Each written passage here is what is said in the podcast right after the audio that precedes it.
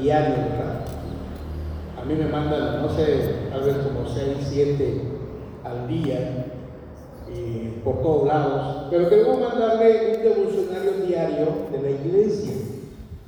Es un trabajo que están haciendo los hermanos del, del Ministerio de Servicio. Eh, y tiene que ver con lo que estamos, es como un calendario de oraciones, de necesidades de la iglesia, y que queremos que usted lea y responda las preguntas que usted va a recibir también. Y haga un pequeño ejercicio todos los días de saber qué es lo que Dios le está diciendo. Porque seguramente Dios quiere decirle algo. Y la tercera cosa que quiero comentarle rápidamente. Este año comienza es un, este principio de año es una buena oportunidad para hacer cosas nuevas, diferentes, para enfocarse en algo que tal vez usted eh, haya pensado, ¿verdad? Y tal vez no le ha puesto todo el empeño. Pero queremos darle también el recurso el material. A partir de esta noche comenzaremos hablando de un nuevo, una pequeña serie, no muy extensa, que se llama ¿Cómo puedo escuchar a Dios? ¿Es verdad que Dios habla a las personas? ¿Es verdad que Dios le habla a las personas? Porque en algún momento, ¿verdad? Usted escuchó a alguien decir, Dios me habló, Dios me dijo, Dios me reveló algo. Entonces vamos a comenzar esta nueva serie a partir de esta noche. ¿Cómo escuchar a Dios? ¿De verdad Dios me habla? Para que tenga material para que usted sepa qué es lo que Dios quiere que usted haga en su vida. Así que yo le invito a que esté con nosotros en la noche. Comenzaremos esta nueva, esta nueva serie. Quiero terminar, tal vez, no sé, uno o dos domingos más, esta serie que comenzamos desde noviembre, la serie que estamos llamando la tarea que yo hago imposible, o la tarea o la misión que yo hago imposible, ¿verdad? Que no quiero hacerlo. Que luego siento que no, no me gusta hacerlo, que como que no quiero hacerlo, como que no me dan ganas de hacerlo. La misión que tengo, la labor que Dios me ha encomendado, la tarea que Dios me ha puesto en mis manos, el trabajo que Dios quiere que yo haga. Y cuando yo leo la Biblia, y lo repito nuevamente, cuando la Biblia dice en Génesis capítulo 1, versículo 28, donde Dios dice, hagamos al hombre. Y dice la Biblia que esa tarea no es una tarea completada todavía. Hagamos todavía significa que está en proceso. El ser humano está en ese proceso de ser formado, transformado, ser diferente. El ser humano no es una obra completa, no es un producto final, todavía hay mucho por hacer. Hagamos al hombre. Y yo tomo esa parte de la Biblia cuando dice eso, hagamos al hombre, y siento que Dios me involucra, y siento que Dios me está diciendo, hagámoslo, hagamos al hombre, hagamos al hombre conforme a nuestra imagen, dice la Biblia conforme a nuestra semejanza. Y esa es la tarea que usted y yo tenemos. Hagamos al hombre conforme a la imagen y semejanza de Dios. No es que creamos a la persona, no es que hagamos al hombre de la nada, como Dios lo hizo, sino ahora, a partir de lo que Dios ha hecho, a partir de lo que existe, hagamos al ser que tenemos cerca de nosotros, el compañero de trabajo, alguien de nuestra familia, algún amigo, alguien cercano, hagámoslo conforme a la imagen de Dios, cercano a Dios, en conexión con Dios, viviendo con Dios. Es la tarea que tenemos por hacer. Y cuando estamos pensando en estas tareas que tengo que hacer, tengo que contribuir, tengo que hablarle a las personas acerca del amor de Dios, entonces la semana pasada yo estaba diciendo lo que Dios nos llamó para ser pescador de hombres. No cazador de hombres, pescador de hombres. Y también yo le decía la semana pasada, no puedo entender al cristiano que dice que sigue a Jesús sin pescar. Porque aquel que sigue a Jesús necesariamente tiene que pescar. Porque aquel que sigue a Jesús fue llamado a pescar hombres. Es llamado a eso. Y no hay persona alguna que pueda decir sigo a Jesús sin pescar. La Biblia dice que tengo que hacerlo. Sin embargo, cuando yo estoy pescando, necesito saber algunas cosas. Recuerden que las personas tienen necesidades diferentes en momentos diferentes, en situaciones diferentes, así como los peces tienen hambre en tiempos diferentes. Algunos tienen hambre por la noche, algunos tienen hambre por el, en el día, algunos tienen hambre a mediodía. Así dice la Biblia que nosotros tenemos que aprender a pensar, porque la Biblia dice que tengo que ser sabio en la manera como yo actúo con aquellos que no son cristianos. ¿Qué tan receptivos son aquellas personas no cristianas del Evangelio que yo traigo? ¿Qué tan receptivos son aquellas personas de la conducta mía? ¿Qué tan tolerantes son con mi persona? cómo me están viendo. ¿Qué sucede cuando ellos están viendo mi actitud como persona, como cristiano? ¿Me aceptan? ¿Son amigos conmigo? ¿Les gusta tratar conmigo porque soy un cristiano? ¿O a lo mejor son apáticos? ¿O a lo mejor no son? ¿O a lo mejor no les caigo bien? ¿A lo mejor cuando me ven eh, se hacen a un lado, me rechazan? Tengo que estar abierto a esas cosas. La receptividad de las personas es tan importante para que yo pueda alcanzarlos. Y hay algunos versos en la Biblia en las que yo leo y me doy cuenta que las personas con Jesús no eran tan receptivas también. En algún momento Jesús sintió resistencia del evangelio que predicaba. De alguna manera Jesús sintió resistencia por las personas que estaban alrededor de él. En algún momento Jesús dijo, escuchen ustedes, tercos de corazón, que están lejos de la justicia. En algún momento Jesús le dijo a otro, no estás muy lejos del reino de Dios. Porque Jesús veía a las personas. Porque Jesús sabía de las personas en qué momento eran receptivos y en qué duros quiero que vaya a la Biblia y vea lo que dice la Escritura en algunos de los versículos que quiero leerle en esta mañana. El primero de ellos se encuentra en Efesios capítulo 2, verso número 13. Búsquelo por favor.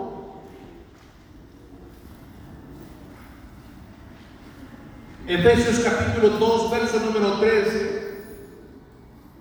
La Biblia está diciéndonos en esta parte, ahora pertenecen a Cristo Jesús sin embargo, como dice la Biblia, antes, ¿cómo estaban ustedes?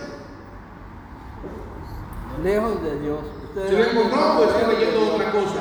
Los ha acercado. Sin embargo, dice, antes estaban como? Estaban lejos. Lejos de Dios. Lejos de Dios. En algún momento usted eh, fue resistente al Evangelio.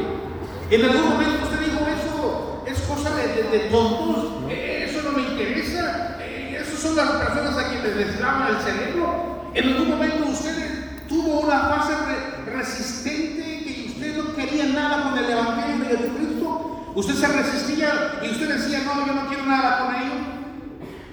Eso es lo que la Biblia está diciendo. En algún momento ustedes estaban lejos de Dios. Ahora Dios los ha traído cerca de Él mediante la sangre de Cristo Jesús. Las personas con quienes yo convivo, las personas con quienes yo trato, tienen diferentes tipos de receptividad. Algunas personas se burlan de mi fe. Algunas personas no me rechazan por lo que yo creo, pero tampoco comparten conmigo lo que yo creo. Algunas personas sí son más amigables conmigo porque soy un cristiano y me buscan. Y algunas personas sí saben que soy un y les agrada que yo esté con ellos. Porque las personas con quienes yo convivo tienen ciertas formas de receptividad. Y quiero que vaya a la Biblia, allá en el, Evangelio de Mateo capítulo número 13. El Evangelio de Mateo capítulo número 13. Quiero que vea lo que dice el verso número 3 de Mateo 13. Dice la Biblia, y le dijo en parábolas muchas cosas como estas. Un sembrador salió a sembrar. Mientras iba esparciendo la semilla, una parte cayó por el camino y llegaron los pájaros y se la comieron. Otra parte cayó en terreno pedregoso, sin mucha tierra. Esa semilla brotó pronto porque la tierra no era profunda. Pero cuando salía, salió el sol, las plantas se marchitaron y por no tener raíz se secaron. Otra parte de la semilla cayó entre espinos que al crecer la ahogaron. Pero las otras semillas cayeron en buen terreno, en el que se dio una cosecha que rindió 30, 60 y hasta 100 veces más de lo que se había sembrado. El que tenga oídos, que oiga. Esta parte final, cuando Jesús dice que tenga oídos, que oiga, es una forma de, de, de, remarcar lo que Él está diciendo, de remarcar lo que Él acaba de, contar, la historia del buen sembrador. Prestenle atención, oigan lo que está diciendo la Biblia. Entonces, en esta parte de la Biblia, por lo menos hay cuatro clases de receptividad. Hay cuatro clases de atención. Él dice que la tierra dura representa el corazón duro, ¿no? La tierra dura representa el corazón defensivo. El que rechaza, el que no quiere, el que sabe que eres un cristiano y, y no quiere tratar contigo y no quiere hablar contigo y te da la espalda. El que cuando vas al comedor y vas a comer y te ves sentado por allá, se aleja porque sabe que te vas a inclinar para darle gracias a Dios y vas a orar por tu alimento y dice, no, yo no quiero involucrarme con él. La tierra poco, profunda representa ese corazón impulsivo, ese corazón que tiene ciertas inquietudes pero que todavía no sabe qué hacer. La tierra que tiene espinas representa ese corazón distraído que sus intereses son otros, que ahora no está interesado en involucrarse en cosas espirituales. La tierra buena representa el corazón receptivo, el corazón deseoso, el corazón que busca, el corazón que anhela, el corazón que siente que algo le falta como persona. Si alguna vez has sembrado, si alguna vez has esparcido semillas, si alguna vez has ido a sembrar en alguna parte, ¿en dónde quieres sembrar? Si tienes un patio allá en, donde vives, un pequeño espacio de tierra, ¿en dónde crees que vas a poner la semilla? Si ves que hay un poco de, de roca o de piedra, ¿en dónde tienes tú la intención de poner la semilla? ¿Sobre la tierra roca? ¿En la piedra? ¿Donde hay arbustos? ¿Ahí vas a poner tu semilla? Estoy seguro que si tú has sembrado alguna vez, has buscado tierra buena para sembrar, has buscado una tierra donde pueda tu semilla crecer y dar fruto, eso es lo que la Biblia de alguna forma nos está diciendo. ¿Cómo son las personas que están alrededor de mí? Hay personas que son receptivas, hay personas que anhelan el Evangelio y están deseosas del Evangelio y están listas para que tú les hables del Evangelio que crees, del amor, de la gracia de Dios en tu vida. Y son receptivos y están atentos. Y hay algunos que no les interesa, no, no les preocupa, no les llama la atención. Y por más que quieras tú hablarles, van a ser resistentes. Entonces tendrías que pensar un poco en estos cuatro tipos de personas. El que rechaza, el que tiene cierta inquietud, el que está distraído o el que está receptivo. ¿En dónde vas a poner la semilla? cuando llegues a la clase 401, te van a hablar de una escala que allá en el material van a, estudiar. Se llama la, la escala de Engel. Y esta escala habla de las personas en su estrés. Yo no sé si alguna vez usted le han dicho estás muy estresado. ¿Sí? Y yo no sé si alguna vez te han dicho, ¿y saben cómo miden el nivel de estrés? Dicen que las personas que están muy estresadas llegan al punto de 300, 300 puntos de estrés y están casi a reventar. Están tan estresadas que son irritables, que, son este, personas este, tensas, personas que, están viviendo de, una forma así, inquietas y todo, todo les molesta. Y en un momento más voy a decir un poco cuáles son las cosas que más estresan a las personas y cómo las personas están estresadas. Pero esta escala, Engel, habla de las cosas que tenemos que tomar en cuenta. Pone una escala. Los que han estudiado la clase 401 saben de lo que voy a hablar. La escala de cero la escala de cero, ¿verdad? El cero es aquí.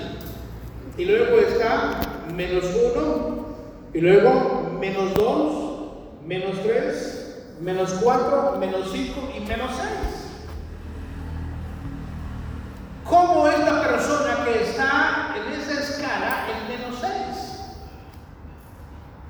¿Y cómo está la persona? Luego, ¿verdad? Viene más 1, más 2, más 3, hasta que llegue también a más 6.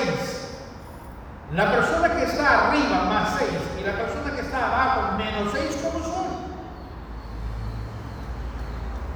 Entonces se califica de esta manera. Las personas que están en la escala menos 6 son personas que les va muy bien. Son exitosas, ganan buen dinero, tienen tal vez una empresa y, y tienen ingresos muy buenos, viven en buenos lugares son personas satisfechas. Son personas exitosas. No les falta nada. Están bien. Así como están bien, también son escépticos. Ellos creen en lo que les da resultados. Ellos creen en lo que les funciona. Ellos creen en lo que ven. Y son escépticos. Son resistentes, algunos hasta ateos son apáticos espiritualmente. Porque les va bien, todo está bien. Esa persona en menos 6 está en la fase resistente. Y la pregunta que quiero hacerte, ¿conoces a alguien así? Le va muy bien. ¿Le hablas de Dios? No, no, estoy bien, me va bien. Que Dios estoy bien. No me hace falta. Le hablan de cosas espirituales no, esas son cosas que yo no creo. Yo creo lo que yo veo, lo que me resulta, lo que me produce, lo que me da beneficio. Y no lo verás así. Probablemente conoces a alguien que está así, hasta se burla, hace broma de los cristianos. Se mofa de los cristianos. La persona que está en el nivel menos 5 son las personas que sienten que les va bien, ven que las cosas están funcionando, pero todavía están diciendo, algo me falta. No me siento bien de todo. Hay algo incompleto. Sí le va bien en el negocio, sí le va bien en la familia, sí tiene buen ingreso, sí vive bien, pero sienten que algo les falta. Esa persona está en ese nivel de receptividad, está buscando, está buscando, está probando, está buscando nuevas experiencias, a ver, por este lado, a ver si logro conseguirlo aquí. Yo hace algunos años conocí a una persona de, de, esta manera. Entonces comenzó a llegar a la iglesia hace muchos años.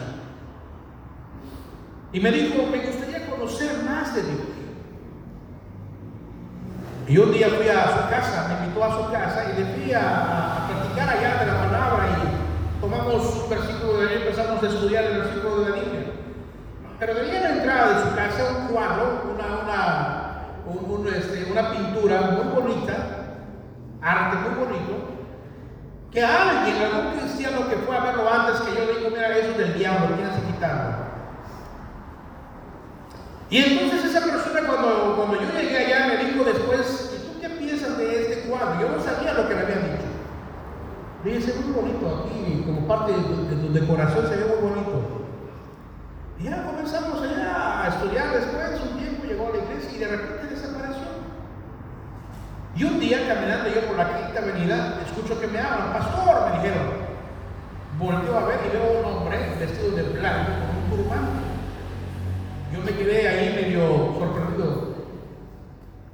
Le dije, Ramón, ¿qué haces? Y él me dijo, ya me volví budista. Estaba un turbante blanco, una, una ropa blanca con un turbante. Estaba en esa fase de búsqueda. Hay algo que me falta, hay algo que necesito.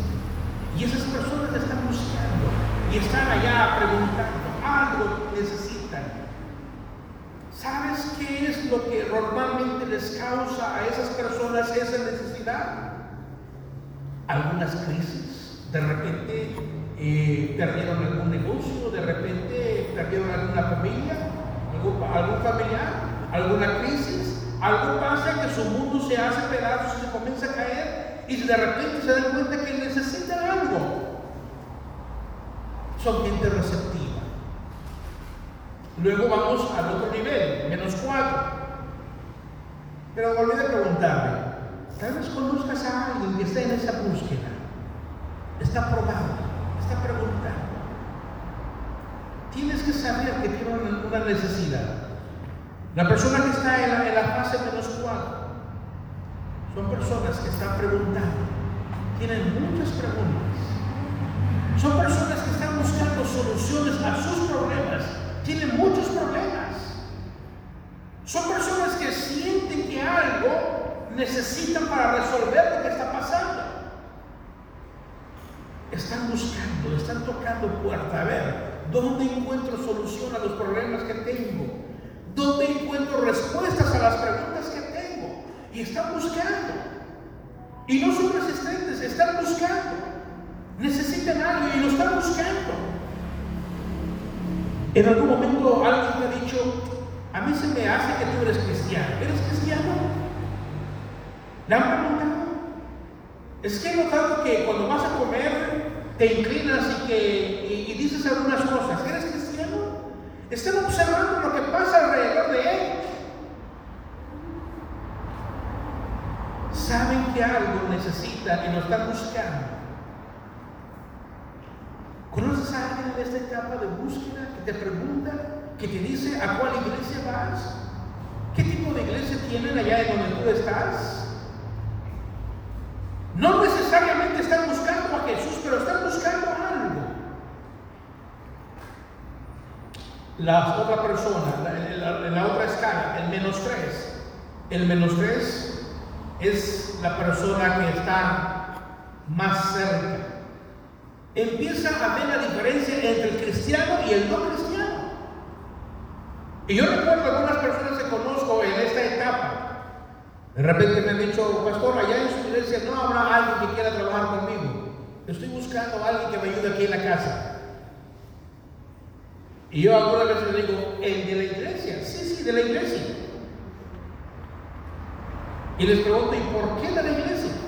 Y alguna vez me han respondido porque los de la iglesia son honestos. Porque los que van a la iglesia, los cristianos, son trabajadores, son de confianza. Me gusta ese tipo de gente. ¿Han trabajado alguna vez conmigo alguien? Y ven la diferencia entre el cristiano y el no cristiano. Saben que los cristianos. Y empiezan a ver esa diferencia y dicen, algo así quiero cerca de mí. Y buscan a los cristianos para algo. Yo no sé si en algún momento alguien te ha dicho en tu lugar de trabajo, por favor, podrías pedirle a los hermanos que oren por mi hijo que está muy enfermo. Podrías pedirle a los hermanos que oren por esta situación. Y están buscando ayuda. Esas personas están en esa fase de consideración. En la escala de las personas que están en el nivel menos dos son las personas que están en la fase comprensiva. Saben que lo mejor es buscar a Dios. Saben que lo mejor es creer en Dios. Saben que lo que tienen o lo que necesitan en su vida es de Dios. Y están preguntando, ¿cómo puedo yo hacerme cristiano? En algún momento alguien le ha dicho, ¿cuándo me invitas a tu iglesia? Cuando tú le das algo y le dices, mira, eso te lo doy o te lo manda la iglesia, o tengo algo para ti, para que leas, esa gente dice muchas gracias. ¿Y a qué hora tienen servicios? Están en esa fase comprensiva, necesitan. Y las personas que están en la fase son las personas que ya están listas para creer en el Evangelio de Jesucristo. Lo que le estoy diciendo ahora no crea que es nada más una cuestión que a alguien le ocurrió, es un estudio, un análisis de cómo las personas están en cuanto a su receptividad con el Evangelio. Y tú vas a ver a las personas de este tipo.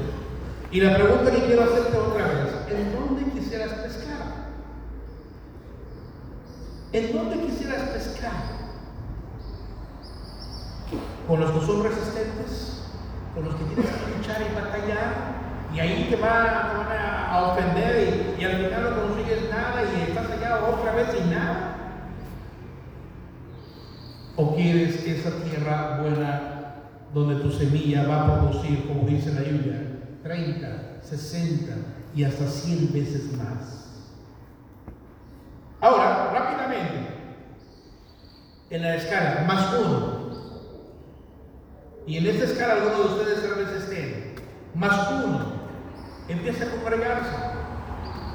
Quiero tomar clases, quiero bautizarme. Y ahí están tomando clases. Más dos. Están diciendo yo ahora quiero ser un cristiano fuerte, maduro. Quiero crecer, quiero aprender. Y están buscando esa madurez. Más tres. Son aquellas personas que están diciendo, ahora me siento un cristiano fuerte, fortalecido, madurando. Ahora, ¿en qué puedo servir? ¿Cómo puedo yo ayudar a, en la iglesia? ¿En, ¿En, qué área puedo trabajar? Están en esa fase de estar buscando un ministerio. ¿En dónde servir? ¿Cómo servir? Más cuatro. Entonces están diciendo, yo necesito también hablarle a otros del Evangelio. Quiero traer a personas al Evangelio. Y las personas que están en el nivel más 5 son aquellas personas que dicen, mi vida está dedicada para agradar a Dios. Entonces, analice estas cosas y diga dónde usted quiere pescar. Ahora, brevemente, y lo van a ver más, más, este, más intensamente allá en la, en la clase 401, los niveles de estrés de las personas. Dicen que las personas que tienen un nivel de estrés 300, 300 puntos de estrés, son esas personas que han perdido algún ser querido o están en el proceso del divorcio o esas personas que se cambiaron de ciudad y dejaron todo y comenzaron de nuevo. Eso estresa. Y la persona estresada es aquella persona que dice, no me siento bien. La persona estresada es aquella persona que dice, estoy cansado, me duele mucho la cabeza, me duele mucho el cuerpo, no puedo articular bien mi, mi, mi cuerpo, estoy cansado. Y esas personas también su nivel de receptividad están mal. Pero espero que pueda usted llegar a la, clase, a, la, a, la, clase 401 y usted va a estudiar todas estas cosas. Así que yo quisiera decirle, de verdad, que tenemos mucho que hacer. Allá en su estanque, su estanque es las personas que lo rodean, donde usted va a pescar. ¿Cómo son las personas que están cerca de mí? ¿A quién voy a evangelizar? ¿A quién voy a alcanzar? Las personas que están en esa fase resistente son personas que no tienen nada. Imagínense que usted vaya a la tienda, ¿verdad? Va a la tienda de la esquina y usted fue por leche. Y entonces el que le está vendiendo le dice, tienes que comprarte el bistec que tengo hoy porque está muy rico. Y usted dice, no, yo no vine a comprar bistec, yo vine a comprar leche, nada más necesito leche, es lo que me hace falta en casa. Y usted dice, no, debes llevarte el bistec, está muy bueno. Y le dice, hoy es el día del bistec, hay un buen descuento. Y usted dice, no, yo no quiero, no quiero bistec, quiero leche.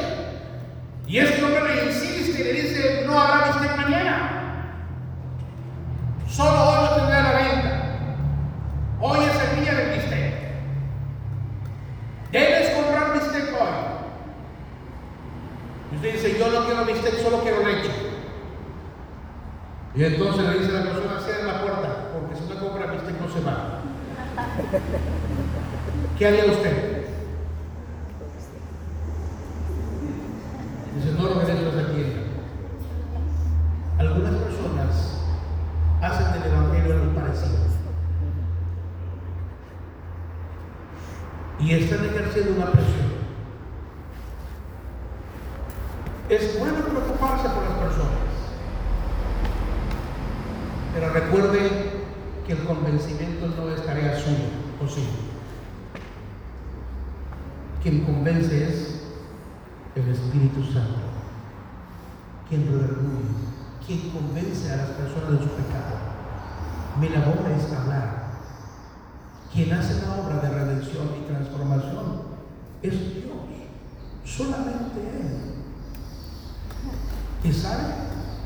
Recuerdo que un amigo cuando me hablaba de la historia me decía, por favor, no mandes a esa persona a verme. Le decía, ¿por qué no quieres que vaya a verte? Porque vez que va a verme, me evangeliza y me hace que me arrodille. Y ya me cansé. Cada vez que va a verme, me hace eso. Yo, ¿cómo sigue? Era una hermana muy persistente que le gustaba la evangelización y este pobre hombre de verdad así lo decía, me hace arrodillarme, que yo reciba a Cristo, que si no me voy al infierno. Y ya pobre no me gusta, no quiero que venga. Para que usted comparte el Evangelio y deje que la obra de transformación lo haga el Espíritu de Dios. Solo tengo que testificar, solo tengo que hablar, no convencer. Hay momentos en que te sorprende de cómo Dios transforma a las personas y te das cuenta de lo que Él está haciendo. Corintios, primera de Corintios, capítulo 3, verso número 6. Vea lo que dice la Biblia, primera de Corintios.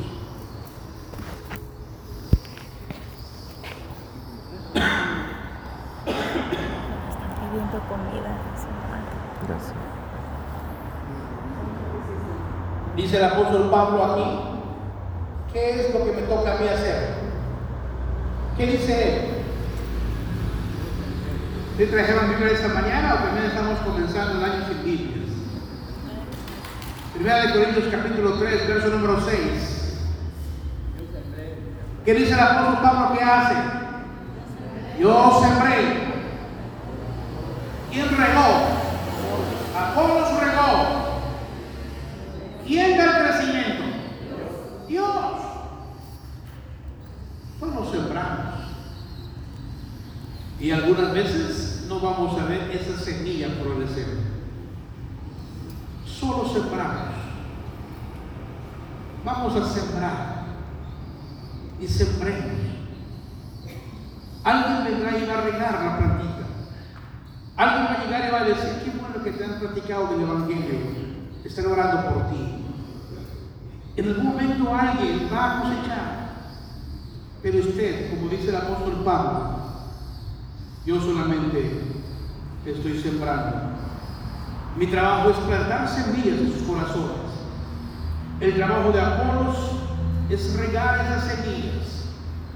Pero el trabajo de Dios es que ese jardín florezca. Solo soy un sembrador. Así que todavía tenemos mucho por hacer y yo le insisto,